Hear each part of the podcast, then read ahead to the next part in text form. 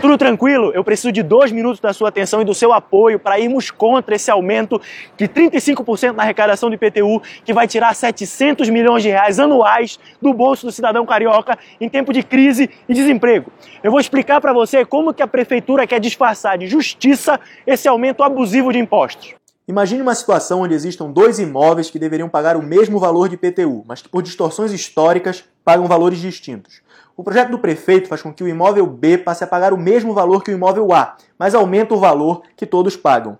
A emenda que eu proponho institui o fator de teto do IPTU, que é um fator de redução aplicado após todo o cálculo proposto pela Prefeitura. Esse fator permite corrigir as distorções, mas sem aumentar o valor total arrecadado, separando assim justiça de aumento de tributos.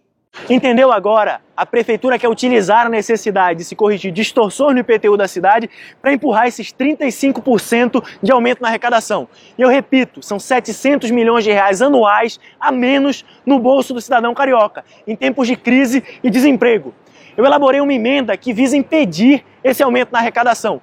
Vou explicar para você como é que funciona. A prefeitura pode, através do projeto que ela encaminhou para cá para a Câmara, corrigir todas as distorções no IPTU da cidade. Mas ao final, ela tem que reduzir os valores cobrados de tal forma que não aumente o valor total arrecadado. Isso será feito através do fator de teto do IPTU.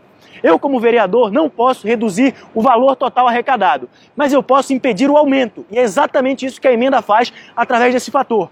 E a minha proposta, portanto, é a seguinte: prefeito Marcelo Crivella, Vossa Excelência pode corrigir todas as distorções do IPTU da cidade e modernizar a legislação, mas ao final tem que reduzir o valor cobrado de tal forma que permaneça constante o valor total arrecadado.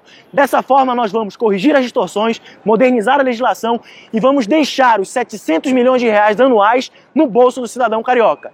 Tem mais uma coisa que eu preciso explicar para você. Aqui na Câmara, eu sou um vereador que atua de maneira independente e não componho nenhum bloco partidário. Mas para levar a emenda para ser apreciada no plenário, eu preciso do apoiamento de 17 vereadores.